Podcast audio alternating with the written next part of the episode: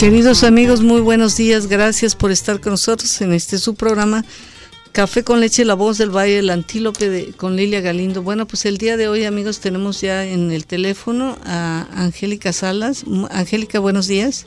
Buenos días, Lilian, y a todos los radio escuchan. Nos da mucho gusto escucharte. Angélica Salas es la directora ejecutiva de la agencia Chirla, que quiere decir la Coalición para eh, Derechos Humanos de los Inmigrantes de Los Ángeles. Bienvenida a este tu programa. Este, Angélica, ¿dónde, dónde naciste tú? ¿En qué estado? ¿En, qué país? Ah, yo nací en, México, en el estado de Durango, ah, en la Sierra de Durango, ah, y nací en, bueno, en, los 70 eh, en, en, México. Oye, ¿y, ¿y cuántos ustedes eran de familia? ¿Cuántos hermanos y hermanas tienes? Ah, yo tengo, yo soy la mayor de cuatro uh, hermanas, hermanos y hermanas y dos de nosotros nacimos en México y dos, los otros dos nacieron aquí en los Estados Unidos. Oye, ¿se creían mucho los que nacieron acá con respecto a ustedes o? Ah, no, está eso que no, nomás uh, definitivamente como uh, cuando nosotros llegamos a este país no teníamos documentos, entonces sabíamos, ¿verdad? pues el hermano era como que es el ciudadano de, de todos nosotros, así que era el único con uh, que tenía esos documentos.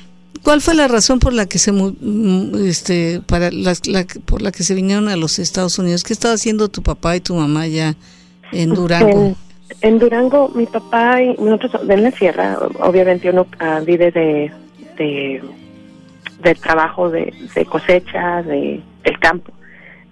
y entonces, pero lo que pasó fue que los hermanos de mi papá, todos ellos se vinieron a, los Estados Unidos porque iban a perder su, su rancho y entonces querían vinieron a trabajar para mandarle dinero a su mamá que eran porque uh, su, ah, su padre había fallecido, había, sido asesinado cuando ellos eran chicos, así que nomás la mamá era la única que estaba, que vivía en, en la sierra. Cuando ellos se vinieron, todos los hermanos a trabajar para asegurar que tuvieran, pues mantuvieran sus, sus tierras.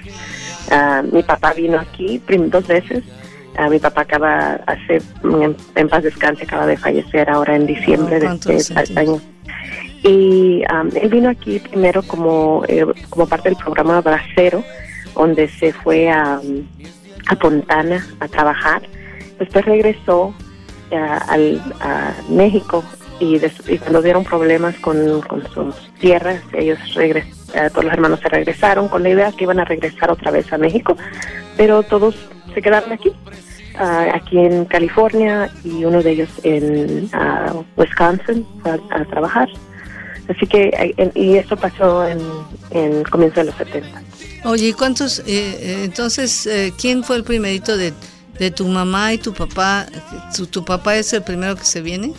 Sí, mi papá es el primero que se viene y entonces él mandaba, nos mandaba dinero a mi mamá y a mis dos, a mi hermana y a mí. Y lo que pasa, como muchos, lo que, ¿verdad? no se da uno cuenta lo que está pasando acá en los Estados Unidos, ¿verdad? Pero él mandaba dinero y poco a poquito ese, esas uh, remesas disminuyeron y se nos hizo, se le hizo mi mamá muy difícil. Entonces, pues ella nomás quería recordarle, ¿verdad? Que no se olvidara de nosotros y que, pues si mm, él decía, si él nos, nos va a mandar, pues, pues yo voy a trabajar, era como mi mamá lo, lo, nos lo contaba. Y, y aquí ya están aquí en los Estados Unidos, eh, igual mi mamá y mi papá llegaron aquí sin documentos, uh, se pusieron a trabajar. Mi papá trabajó muchos años en la construcción, en todo tipo de trabajo, pero en su mayoría como techero, como roofer, y mi mamá en la costura por muchos años y después de conserje, pero la mayoría del tiempo en, pues, en las fábricas de costura. Oye, ¿y cuando, cuando, cuántos años después de que se vino tu papá, se vino tu mamá? Ah, muy poco después. yo pienso que como un año, año y medio después de que vino mi papá. ¿Y ustedes se vinieron con su mamá ya? No, ellos vinieron a trabajar, mi hermana y yo nos quedamos con mi abuelita. ¿De tu mamá o de tu papá? De mi, de mi mamá, nos quedamos con la abuelita, con la mamá de mi mamá y luego con una tía. Ah, entonces ella nos cuidó por mucho tiempo hasta que mi mamá y mi papá juntaron el dinero para poder uh, pues traernos a este país.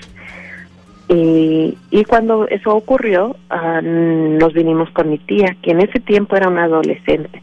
eh, tenía unos 15 años, 14, 15 años cuando ella vino ah, y se vino con nosotros, con otro tío que también igual era, era un adolescente, pero cruzamos la frontera ah, entre ah, Tijuana y San Diego en ese entonces y nos agarró inmigración varias unas cuantas veces pero después mi papá y mi mamá decidieron separarnos de mis de mis tíos más grandes y, y traernos con otro tío que nos trató de, pasar la frontera.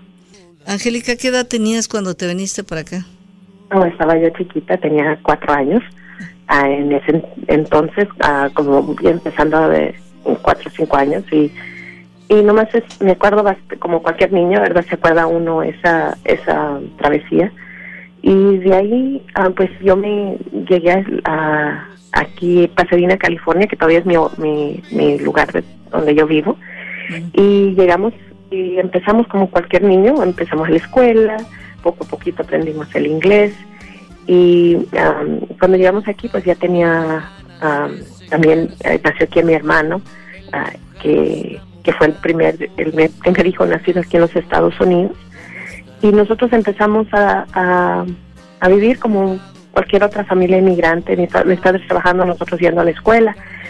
Y entonces en, pasó el tiempo y mi mamá seguía trabajando en la costura con, con mis, mis tíos, personas que después poco a poquito usted sabe que llegan otros otros parientes trabajando. Y un día en su fábrica de su de la costura pues hicieron una redada de, de migración donde también agarraron a mi mamá, a mis tíos, a muchos muchos trabajadores, la gente con sus compañeros que estaban en esa fábrica, y se la, la agarró migración y se la llevó. Y entonces ah, pasó el tiempo, pues mi, mi papá mm, en ese tiempo, ¿verdad? Pues muy ah, me acuerdo muy bien como yo era la mayor de la familia me acordaba me acuerdo muy bien como mi papá pues estaba muy nervioso, muy triste, la familia, qué, qué vamos a hacer. Ah, pero lo que ocurrió fue que mi mamá se, vino con mis tíos, todos regresaron otra vez a los Estados Unidos, pero mi mamá ah, regresó en un baúl de una camioneta, de un carro que vino para acá. Y me acuerdo muy bien cómo ella nos platicaba lo que pasó, todo lo que vivió, y eso siempre se me quedó en mi, en cabeza, en mi mente y, no lo entendía como una niña uno no entiende por qué son las cosas así a unos les pasa eso y a otros no entonces no no no entendía pero sí entendía que a nosotros nos tocaba este tipo de vida y que todos mis cuando llegaban mis parientes mis primos mis tíos cuando llegaban muchos de ellos llegaban a la casa mi papá siempre les daba la bienvenida cuando llegaban primer cuando primer llegaban a este país y siempre muchos de ellos las historias que ellos contaban sobre cómo cómo que, cómo de difícil era el, venir a este país todo lo que sufrían y, y yo pienso que nosotros nos nos tocó la la suerte, ¿verdad? Que alguien, una organización, el Instituto Internacional, que todavía existe, les dio a mi familia para que aplicaran por un antes del 86, antecitos, antecitos que pasaba la ley del 86, mm, a que aplicara por la unidad familiar, que en ese entonces una persona que tuviera un, una, un familiar ciudadano, un hijo ciudadano, que no fuera de mayoría de edad, podía peticionar por toda la familia.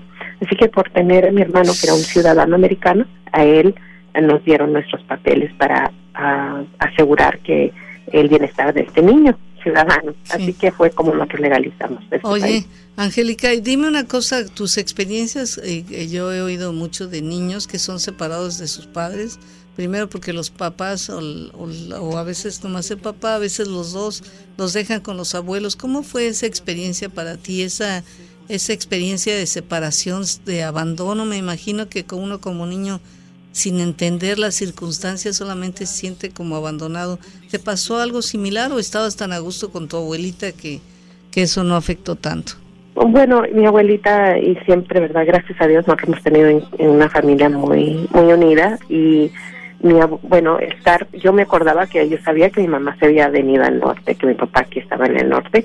Pienso que la que sufrió más fue mi hermana, que es un, un, un año menor que yo porque ella no se acordaba ni de mi papá ni de mi mamá. Para ella, toda su vida era su abuela, que ella era, esa era su mamá, y también esa era su, mi tía, era la persona con la que ella se sentía más confortable.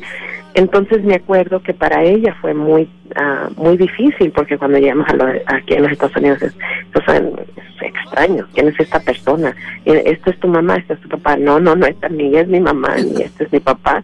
Mi mamá está en México, eh, yo quiero regresarme con mi mamá. Ella pudo calmarse ya cuando llegó mi tía con la que ella se sentía confortable. Y yo pienso que para muchos niños es esa entender que sus padres están fuera, pero esa, esa, e, ese vivir cotidiano, pues muchas veces el no tenerlo también afecta. y pero poco a poquito, verdad, pues uno se adapta como niño, es una cosa, es increíble lo, lo que los niños pueden hacer, ¿verdad? de adaptarse. pero siempre, ¿verdad? Mi abuelita no, no, no, no pudimos verla porque como no teníamos documentos, pues no tomó mucho, mucho tiempo en regresar a verla. Mi tío, por ejemplo, que vino con nosotros, no pudo arreglar hasta la amnistía del 86. Él duró 14 años eh, en los Estados Unidos sin poder salir y sin poder regresar a ver a su mamá, igual mi tía con la que vinimos. Cuando ellos, en cuanto ellos agarraron sus papeles, regresaron para ver a mi, a mi abuelita y mi tío nos cuenta cómo cuando entró a la casa, mi abuelita, espérame, yo, eh, tú eras un adolescente, ahora eres un hombre, ah, y, y que ella primero nomás lo, lo miraba queriendo reconocerlo, que la verdad que obviamente sabía que era su hijo, pero a la misma vez eh, había cambiado tanto. Entonces, esas son muchas de las cosas que pues uh, mucho de la gente aquí pues bien entiende porque lo viven día tras día y pero fue muy bonito finalmente poder a mi tío siempre nos contaba qué bonito fue finalmente ver a su mamá después de tantos años. Ahora también cuando tu mamá fue deportada qué, qué implica para los hijos qué, qué, qué trauma emocional esa carrera cuánto estuvieron separados ah, pues no, nosotros no estuvimos separados mucho tiempo pero lo que es que vive uno con ah, me acuerdo crecer y que todo el tiempo te decían que va a venir inmigración, que hay que tenerle miedo a inmigración, entonces es como el cuy, ¿no? y entonces eh, cuando eso, esa advertencia, esa cosa que siempre te, tienes miedo ocurre, pues es algo como de mucho, de miedo, de, de susto, de incertidumbre. Y para niños, para nosotros, mi, era como vamos a volver a verla, qué va a pasar, qué le va, you qué está ocurriendo. Eh, em, le da uno un terror. Dicen que, y nosotros ahora, ya de grande, obviamente, en mi trabajo, nos hemos, hemos trabajado con académicos uh, que hacen estudios especialmente sobre el crecimiento y el bienestar de niños. Y una de las tramas más grandes que un niño puede tener es cuando es separado de sus padres bien sea porque se vienen para este país o porque ah, se los quitan a través de la deportación, encarcelamiento, lo que sea. Pero cuando tú separas a un niño de sus padres, especialmente si es una familia, pues, te un hogar bueno, etcétera, lo que ocurre es que uh, ese trauma nunca se le quita a los niños, siempre lo tienen ahí y, y tienen que trabajar bastante para que para sobresalir e, ese, esa situación porque a veces sí los niños ¿verdad? son muy sobresalen, mm, salen adelante, pero es muy importante con los niños siempre trabajar eso, porque ese sentido, como no es tanto de amar, sino de miedo, de, de sentir, de, que nada es, nada, eh, todo, todo se puede caer de un día adelante, entonces eso los niños lo, lo, lo traen con, con ellos. Y eso es lo que han demostrado los estudios. el crecimiento se, se, dilata también. Como un sentimiento de inseguridad siempre, ¿no? De no saber qué va a pasar. Oye, y dime, cuando tú vivías allá en Durango y te vienes para acá, ¿qué te, ¿cómo fue el tipo de cambio de vida? Eh, de estar en el campo, me supongo, en espacios abiertos, a venir acá a un departamento, me imagino. Sí, sí, pero le voy a decir que es una cosa que Ah, es muy diferente. También es de pobreza a no, a no, no estar tan pobre, todavía no tener mucho, pero no tener el, mismo. Nosotros estábamos en un lugar donde no había electricidad, no había agua potable, mucho de esto ha cambiado, pero en ese tiempo pues no, no había nada de esto. Entonces, llegar a los Estados Unidos donde hay agua, hay luz, hay ah, vivienda, de un diferente tipo de vivienda, entonces también, también se, se nota la diferencia y, vive uno un poco diferente. Y definitivamente, mi papá, yo pienso que para siempre tratar de tenernos esa idea de, que haya, más espacio, eh, era siempre nos llevaba al parque, ¿verdad? Porque para él estar así encerrado en, en, el, en la casa era, era muy difícil, entonces siempre estábamos en el parque. Uno de los lugares mejores para las familias hispanas que últimamente, bueno, pues se confinan tanto a los apartamentos que tenemos la esa epidemia de obesidad. Oye, Angélica, cuando entraste a la escuela, ¿qué, te, ¿qué tan difícil? Bueno, yo sé que como niño aprenden como esponja, pero ¿qué tal fue la transición del lenguaje del, del español al inglés? Ah, pues ah, fue muy difícil, pero yo según yo, yo sabía inglés, aunque no sabía nada, pero yo lo que hacía era Ah, le daba como un acento a mi español, le daba ah. mucha a mi papá y a los maestros. Pero poco a poquito aprende uno, aprendí el, el inglés. mis padres, una cosa que siempre nos nos inculcaban era la importancia de la educación y siempre nos decían si nosotros tuviéramos una oportunidad nosotros estudiar, hubiéramos podido queríamos estudiar pero ellos como personas que vivían en el campo, trabajaban en el campo, mi mamá tuvo cinco días de escuela, mi papá hasta el sexto grado. Entonces ellos siempre nos decían, a nosotros nos hubiera encantado ir a la escuela, ustedes tienen esa oportunidad, ¿verdad? Tomen ventaja. Y, y nos apoyaban, aunque ellos no nos podían ayudar con las tareas muchas veces, pero sí nos apoyaban bastante en lo escolar, siempre estaban, aunque no entendían mucho de lo que decía la maestra, pues siempre estaban ahí con nosotros como papás en, la, escuela, tratando de apoyarnos. Oye, ¿y este tus papás, los dos también eran de Durango, originarios de Durango? Sí, de Durango. Ah, mi papá, todos crecieron en, los dos crecieron en Durango. Mi papá vivió mucho tiempo en Sinaloa y después se regresó otra vez a, a, Durango, pero Durango era su tierra natal. Qué interesante. Ahora, este, ya que ya que estás acá, oye, eh, ¿Tuviste acceso a educación bilingüe o cómo fue la cosa? ¿O ah, pues un maestro que hablara español, que te ayudara o, ah, no? realmente, como le pasa a muchos niños, este, en ese tiempo, ¿verdad? Ah, la escuela bilingüe, el número de maestros latinos, todo eso no, no había mucho, ¿verdad? Entonces yo llegando a una ciudad como Casarina, no, los, no directamente Los Ángeles, entonces era, ¿te aprendes el inglés o te lo aprendes el inglés? Era, era muy diferente. Una de su ah, sobrevivencia, ¿verdad? Sí, y, había, pero siempre se acuerda uno de maestros que trataban de ayudarle a uno. Ah, para mí en, en, la, en, el, en el kinder y en, en la... Eh, eh, había una maestra que se llamaba, todavía me acuerdo de ella, es Caso, que trataba mucho de que de que no nos sintiéramos, ¿verdad?, cohibidos y que poco a poquito pudiéramos aprender. Y, y qué importantes son esos maestros que, que te, te, tratan de ayudar. Yo pienso que para mí el motivo que me gustaba tanto la escuela era porque había todos esos maestros que hacían este esfuerzo de que, que uno saliera adelante. Y, y, no, y aprendí el inglés, después me, Mm, nos metimos en unos cuantos programas uh, escolares uh, de, para aprender un para uh, entender mejor la materia. Y, y de ahí, pues, verdad, crecimos en estas escuelas públicas. Bueno, son, mi hermana y yo, todos mis hermanos, somos productos de escuelas públicas de, esta, de este país.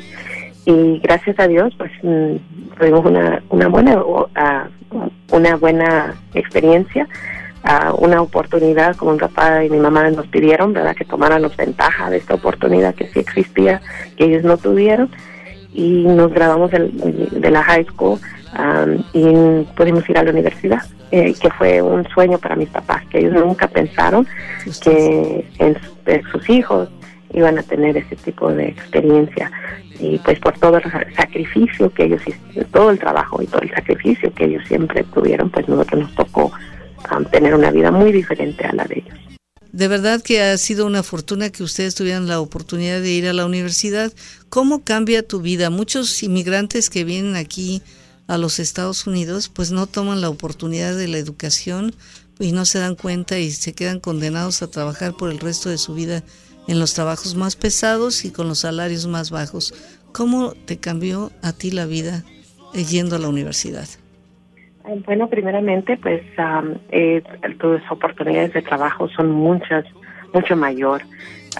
y tu entendimiento también del porqué de las cosas. Muchas veces uno vive una vive la experiencia de, de ser inmigrante, de ser personas de, de, familias pobres o de bajos recursos, pero no entender el por qué, por qué es que estamos en esta situación, ¿verdad? Y que no nomás es eh, a mí me abrió mucho los ojos al entender que no nomás éramos una eh, nuestra familia individual o nuestro nuestra familia alrededor que estaba pasando eso, pero millones y millones de familias que estaban pasando la misma situación. Y a mí, a mí primeramente no nomás es tu oportunidad económica, tu habilidad de poder participar en la sociedad de otra manera, pero es de, eh, el conocimiento el poder a, entender la historia de este país y del mundo, entender lo que está pasando y conectar, ¿verdad? Es conectar las piezas y de repente, ¿verdad? Entender, también, ¿verdad? Tener un poco de, herramienta de, cómo hacer las cosas mejor. Y a mí eso me mm, definitivamente me, cambió me cambió la vida. entendí mucho mejor la política, de cómo las cosas trabajan en este país. Y, y realmente, pero primeramente, mi hermana ahora es una maestra de quinto grado. Yo he tenido la oportunidad, ¿verdad?, de, de, obviamente hacer el trabajo que tanto me, me apasiona. Me apasiona, que ese es mi trabajo como directora de Cherla, que yo siempre quería hacer trabajo ah, social, definitivamente era, era lo que me llamaba eh, la atención, pero este trabajo pues se convirtió, pues es parte de mi vida y verdad hacer algo que te encanta y eso yo pienso que es algo que los jóvenes tienen que entender. No nomás es el que tú si tú te gradúas de la universidad automáticamente son dicen un millón de dólares más a tu a tu bolsillo. Si los jóvenes entendieran eso más verdad sobre el, la trayectoria de tu vida. Y no necesitas una les digo no necesitas una un certificado de universitario para lograr eso, pero se te hace, se te hace mucho más difícil. Mm, sí. quiéramos, que no, en esta sociedad eh, las certificaciones son tan importantes, desde agarrar tu GD, tu um, de, agarrar, salir de verdad tu el diploma de high school, todo esto siempre te lo están pidiendo, entonces um, sí importa, aunque uno quisiera que fuera diferente, pero las cosas son así. Pero te da una mentalidad totalmente diferente. De verdad, solamente las personas que no han ido a la escuela creen que no es importante, pero cuando vas a la escuela adquieres una perspectiva del mundo que te ayuda a salir adelante. Angélica, déjame tomar una llamada, seguramente alguien quiere saludarte. Buenos días. Muy buenos días. ¿Quién es? Omar. Hola Omar, ¿cómo estás? Buenos días. Buenos días, ¿cómo estás tú Lilia? Bien, afortunadamente. ¿Qué me cuentas de nuevo? Pues quisiera hacerle una pregunta a tu invitada Angélica. A ver, venga, venga de ahí. Ah, mm, Angélica, buenos días. Buenos días, ¿cómo estás? Mira, quisiera tener, uh, hacerte una pregunta. Realmente, el, lo que acabas de comentar al principio, o explicarnos cómo es que tu trayectoria de vida al llegar aquí. He leído yo también libros y he platicado con gente de, eh, de yo quisiera, eh, desde que llegan aquí, el proceso, eh, el por qué están aquí, y hay mucha gente que no entiende. Yo lo que, por ejemplo, he querido entender o no entiendo todavía por qué o cuál es el proceso o cuál es el momento exacto en que la gente eh, no entiende o se rompe el contacto o se rompe el enfoque que tienen a un principio al estar aquí, porque vienen con una idea, vienen con una meta y, hay entusiasmo, mucho entusiasmo. Al platicar con la gente, la gente está entusiasmada, está eh, con vigor de hacer muchas cosas y de repente llega un momento en el cual tú vas solventando y trabajando con la gente, platicando de una forma, de otra, y de repente se rompe el contacto, hay un miedo, hay un estrés, hay una, una forma en la cual no podemos brincar, no podemos seguir adelante. Ustedes son un grupo bastante grande, eh, Chisla, y pues llega gente ya con a ustedes con más entusiasmo, con más línea de trabajo, con más enfoque, pero cuando son grupos pequeños uh, es cuesta trabajo o, tratar de convencerlos o no convencerlos, sino indicarles realmente la forma de vida que debe de llevar uno en este país para seguir adelante, para tener un mejor, una mejor prosperidad dentro de todo esto. Bueno, pues ¿qué, ¿qué, opinas, este, Angélica? Una pregunta muy, muy larga, pero efectivamente el motivar a pequeños grupos es tan difícil y seguramente tú has pasado por esta experiencia. Se nos olvida que venimos a lograr una vida mejor y finalmente después de tantos obstáculos muchos se dan por vencidos. Dicen ya, hasta aquí paro. Bueno, una de las cosas que nosotros tenemos que entender como grupos um, de acción social y, y, trabajo social es de que um, la, el tiempo de nuestra gente eh, lo están, como dice, entre el trabajo, mucha gente está trabajando, tiene un, dos trabajos, uh -huh. uh, muchas veces están teniendo dificultad con sus hijos en las escuelas.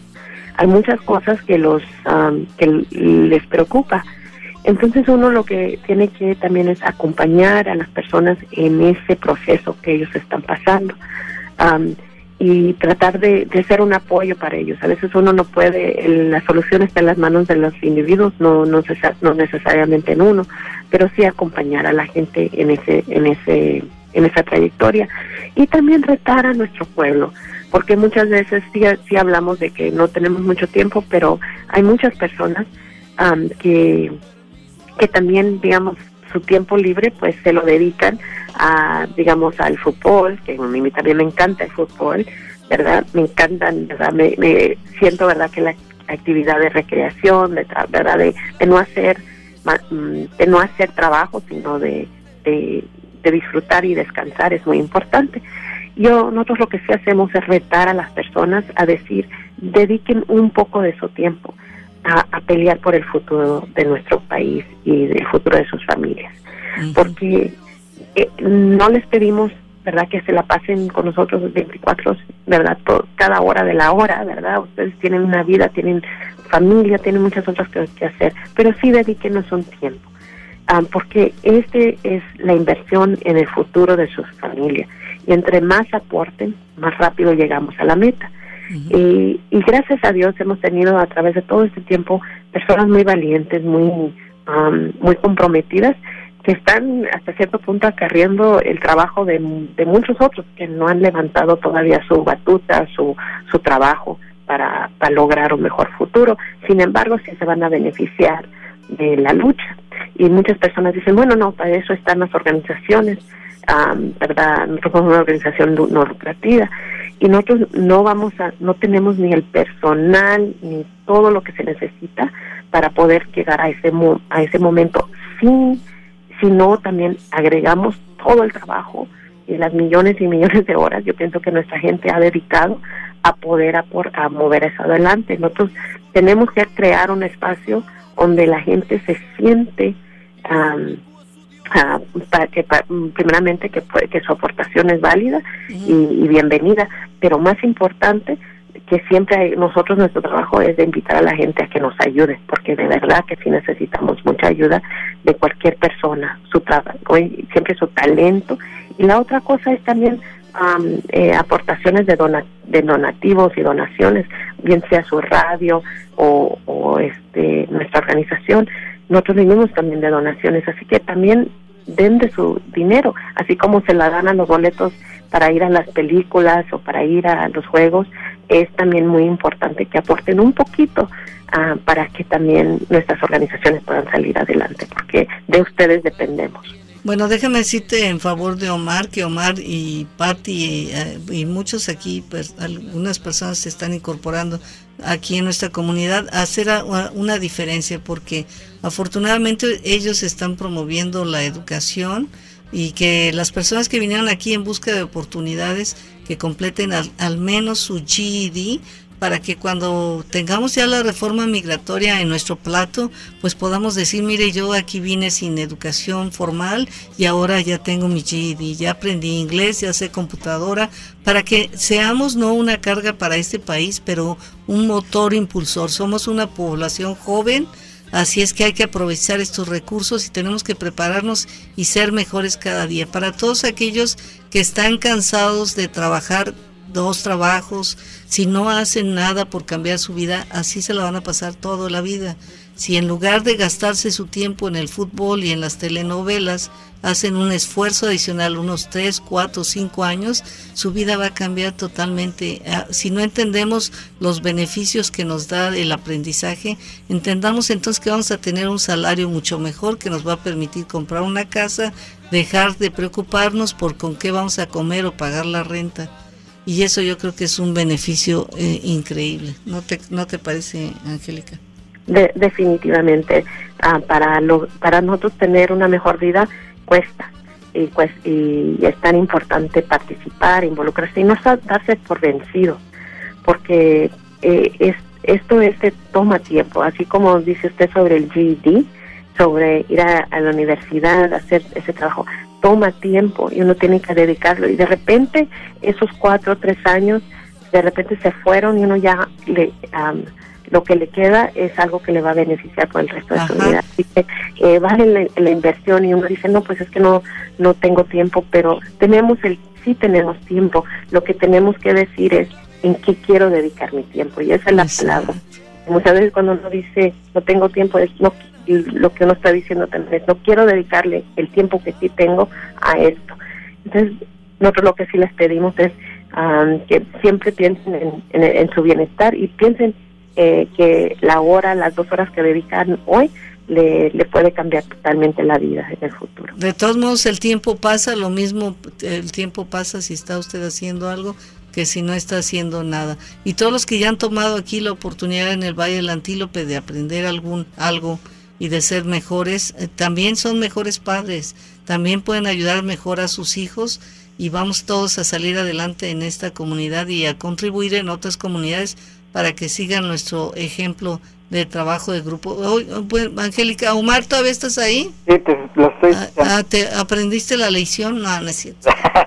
Oh, oh, no, eh, Omar, pues sigue echando ganas. Yo te, de verdad que te reconocemos a ustedes, todos ustedes, el grupo de ustedes, todo el trabajo que han hecho y yo sé que también están apoyando a Chile aquí en este, en el Valle del Antílope, a pesar de que pues hace poco que venimos en o pudimos contactarnos con esta organización. Yo sé que ustedes han estado muy activos y continúan y de hecho mañana que tenemos una carrera ya se han organizado para que colectar firmas para Chirla. Me da mucho gusto y échenle más ganas. No, al contrario, a todos ustedes realmente y el saber y el conocer realmente que cómo poder seguir ayudando a la gente, a la comunidad para, para seguir adelante es importante realmente porque es uno de los puntos que a mí me tiene muchas veces en, en, suspenso, que la gente se entusiasma y de repente se, se rompe esa, esa línea de trabajo.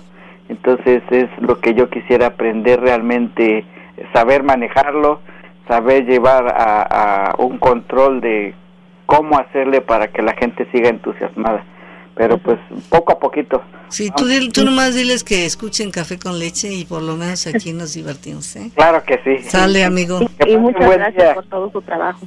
Gracias. Hasta luego. Pues vamos a platicar rápidamente, Angélica, el tiempo vuela. ¿Cómo es que te incorporaste pues a, entonces a Chirla? ¿Desde cuándo te nació esa, es, esa pasión por, por ayudar a los inmigrantes que no tienen documentos en este país? Bueno, digamos a mí, cuando ya entré a la universidad y, entendí mucho mejor mi vida en, relación a, la, estructura económica, lo que está pasando a nivel social y, histórico en este país, me llamó mucho la atención, así que mucho de mi trabajo en la universidad fue enfocado en, entender mejor la, la, migración aquí en este país. Yo conocía de Chirla, de esta organización que en la manera que yo la miraba era la organización que representaba al inmigrante como yo.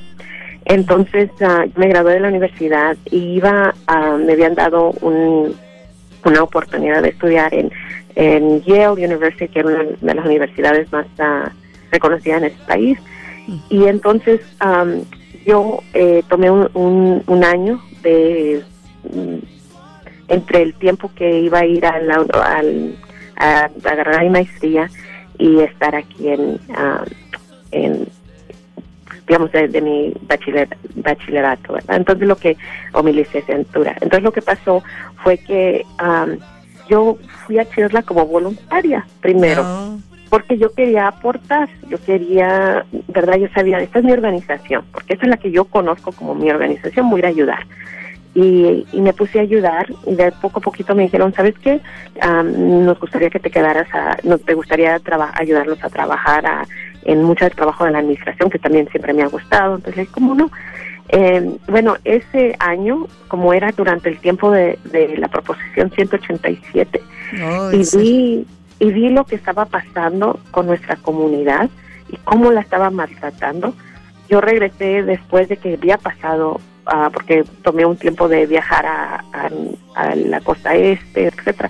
Yo estoy, regreso a Los Ángeles y me doy cuenta lo que está pasando aquí en, Los Ángeles a través del trabajo que estaba haciendo con Chirla, donde mucha gente que no era indocumentada, era ciudadana, era residente, la estaban discriminando, porque decían, según ellos, ¿verdad? todo el mundo era indocumentado y si eras, si eras latino automáticamente eres indocumentado, que la gente no sabe que nomás 15% de la población latina eh, no tiene documentos, el resto la, tiene papeles, ¿verdad? Son nacidos en este país de generaciones. Esa, ese nivel de discriminación realmente me tocó y dije, ¿sabes qué? Si quiero hacer algo por mi comunidad, me puedo ir a agarrar mi maestría en esta universidad o me puedo quedar a trabajar y, y, y tomé una decisión de quedarme a trabajar en Chirla y realmente ha sido la mejor, mejor decisión, una de las mejores decisiones de mi vida. He estado en esa organización 18 años, no siempre como su directora ejecutiva. Empecé en el año, oficialmente en el año 2000, a, fines del, del 99 al 2000, empecé a ser su directora ejecutiva, pero realmente me cambió la vida porque Em, de repente todo lo que yo había pasado, toda la, situación de mi familia, eh, de las, de repente yo tenía el poder de hacer algo y no nomás para mi familia, sino para muchas otras familias que estaban en la misma situación y que y que lo que mi papá y mi mamá tanto habían sacrificado, que era mi educación para que tuviera una mejor vida, pues era una manera de honrar también todo ese sacrificio y trabajar eh, para cambiar las cosas. Y me siento muy afortunada de que Dios me dio esa oportunidad a mí, honestamente, porque siento que del, de lo que los dones que uno tiene, ¿verdad? Y también así igual como uno tiene fallas, ¿verdad? Pero que eso que uno puede utilizarlo a algo que le gusta y algo que realmente sabe que va a transformar la vida de, de su gente. Angélica, eh, ¿qué planes hay? La reforma migratoria pasó el Senado el día de ayer. ¿Qué es lo que nos espera? ¿Cómo, ¿Cómo ves este proyecto de ley? ¿Cómo ves la posición del Partido Republicano? Tenemos bien poquito tiempo. Okay. Bueno, primeramente, uh, reto, ya estamos a la mitad de, la jornada, pero nos falta la más importante, que es la Cámara de Representantes. Ah, para ah, ganar la reforma migratoria tenemos que convencer a los congresistas que están más cerquitas de nosotros que, que voten sí. Cada voto uh, de sí nos ayuda a llegar a nuestra meta de 218 votos que necesitamos para pasar la en la Cámara Baja y de esa manera mandar esta reforma al presidente. Uh, aquí la gente que me escucha tiene mucho poder de cambiar eh, la dirección del futuro de esta nación al convencer al representante Pat McKinnon que vote a favor de la reforma es el congresista Pat McKeon representa la área del Valle del Antole eh, de, gracias Liliana. Antílope ah, sí. Antílope. También eh, Lancaster Palmdale Valencia Santa Clarita. Entonces necesitamos que todos nuestros congresistas del condado de Los Ángeles y todos los congresistas en el condado de Orange voten a favor. Así que si ustedes son representados por personas como Buck McKinnon, Ken Calvert, John Campbell, um, si son personas que están representadas por Gary Miller, tenemos que convencerles que a estos republicanos que voten sí. Así que y si no votan sí, pues que también nosotros los podemos sacar de sus oficinas, porque eh, ellos tienen que representar el pueblo y nosotros somos ese pueblo. Así que lo que estamos pidiendo es lo siguiente, si usted es un votante, por favor, firme nuestras peticiones, pero más importante, eh, incluyase a ir a hacer visitas a las oficinas diciéndoles que queremos un voto de sí de estos representantes. Eh, la semana que viene, empezando la semana que viene, vamos a hacer mucho trabajo en la área de del distrito de Pacmequien. Dos semanas de trabajo concentrado en esa área porque queremos asegurar que este congresista está tan cerquita de todo, cada uno de ustedes que me escuchan, que vote sí. Y ahí es donde tenemos mucho, mucho poder. también queremos que hagan llamadas, así que les voy a, si me permiten un momento, les voy a dar el teléfono para que ustedes puedan uh, llamarle a Bacmequia. Perfecto, la, la visita a su familia, a su familia, a su oficina va a ser su oficina de, de, aquí de Lancaster o su oficina de Santa Clarita. Ah, porque nosotros sabemos que va a estar en su oficina de Santa Clarita. Queremos que las visitas se haya en Santa Clarita porque él está ahí. Perfecto. Ah, porque va a estar, entonces estamos invitándolo a una, ¿cómo dice? A una carne asada o barbecue que en un parque que está muy cerquita de su oficina. Nos estamos tratando de agarrar ese, esa media hora que usualmente los congresistas te dan para hablar sobre este tema y queremos, ¿verdad?, que, nos acompañe. Ah, para que él llegue, queremos que ustedes uh, les llamen y le digan que ustedes apoyan la reforma migratoria. Y ese teléfono que ustedes tienen que llamar es 188 817 5602. Una vez más, 888 8717 5602 y vale la repetición 1 8 8 8 8 1 7 5 6 5602 02 Queremos que llamen y ahí les van a conectar, les van a dar hasta qué tienen que decir, ¿verdad? De que apoyamos la reforma migratoria y decirle que ustedes son constituyentes. Un constituyente es una persona que vive en su distrito y si es votante, pues aún mejor, ¿verdad? Siempre si usted vota o puede estar registrado para votar ah, o es ciudadano, por favor, menciónelo. Ah, y entonces lo que le estamos diciendo es que queremos un voto uh, para que quien vote a favor de la reforma migratoria. y, y, están, y lo que les quiero decir es que este trabajo que ustedes van a hacer va a ser, ah, nos va a ayudar a mover esta agenda hacia adelante por la reforma migratoria. Y cada llamada vale oro, ah, cada visita vale oro, así que no piensen que el no firmar esa petición, el no hacer, que bueno, no, no, no, no lo necesitamos, sí lo necesitamos y, y cada uno se agrega a crear poder, porque cada vez que estos representantes ah, le llaman a sus secretarias, a sus recepcionistas y le preguntan cuántas personas me llamaron a favor de la reforma y cuántas en contra. Y quiero nomás decir, hay muchos que, están llamando en contra de nosotros, tenemos que llamar a, nuestro favor. Te quiero decirle los los tea parties, los que no quieren el cambio, los que están temerosos del cambio, son muy activos llamando a sus congresistas, votando, escribiendo cartas, mientras que nosotros esperamos que alguien haga algo por nosotros, pero nosotros no lo hacemos. Tenemos que tomar acción. Tenemos, acuérdense amigos, esto nos afecta a todos los latinos, no solamente los que están indocumentados, pero como Angélica nos dijo hace rato, asumen de inmediato que si uno es latino está indocumentado. Así es que vamos a darle la mano, así como nos brindaron a nosotros la oportunidad antes para que pudiéramos obtener nuestros papeles, vamos a darle la mano a los que siguen. Este país se ha fundado de inmigrantes y va a continuar con esto de la inmigración, aunque sea cada vez más difícil. Estamos en un mundo ya globalizado donde ya las es muy posible que muy pronto las fronteras desaparezcan. Necesitamos echarle ganas, amigos. Yo les pido que hagan favor de llamar a nuestro congresista 888 817-5602. ¿Cuándo va a ser la reunión en su oficina en Santa Clarita? Angélica? Va a ser el 3 de julio, eh, en la tarde. Estamos haciendo uh, el, uh, y vamos a llamarle, vamos a darle toda la información, ya todo, cuando tengan su ah, el tiempo exacto, te vamos a llamar a ti, Liliana, para que le puedas decir a, toda la gente. Pero ahorita marquen la fecha, el 3 de julio, eh, va a ser después del mediodía en el parque de Santa Clarita, junto de su oficina. Así que ah, ahorita, en este momento, estamos agarrando todos los detallitos pero lo que sí pueden hacer hoy mismo es si alguien le viene a pedir una petición para como votante, um, Omar y su familia están ayudando con esto también, muchos muchas familias en, en Lancaster y Palmdale lo están haciendo, firmen esa esa petición y y también queremos que participen en estas eh, en estas actividades que van a seguir hasta eh, las de las estas últimas dos semanas las primeras dos semanas, disculpen, de julio. Después de eso, si el congresista todavía no nos dice no, estamos dispuestos a hacerle una mega caravana de toda la gente de Los Ángeles que dice, espérame tantito, tú eres uno de los únicos que no está votando sí por la reforma migratoria, queremos tu voto así para irlo presionando para que nos apoye.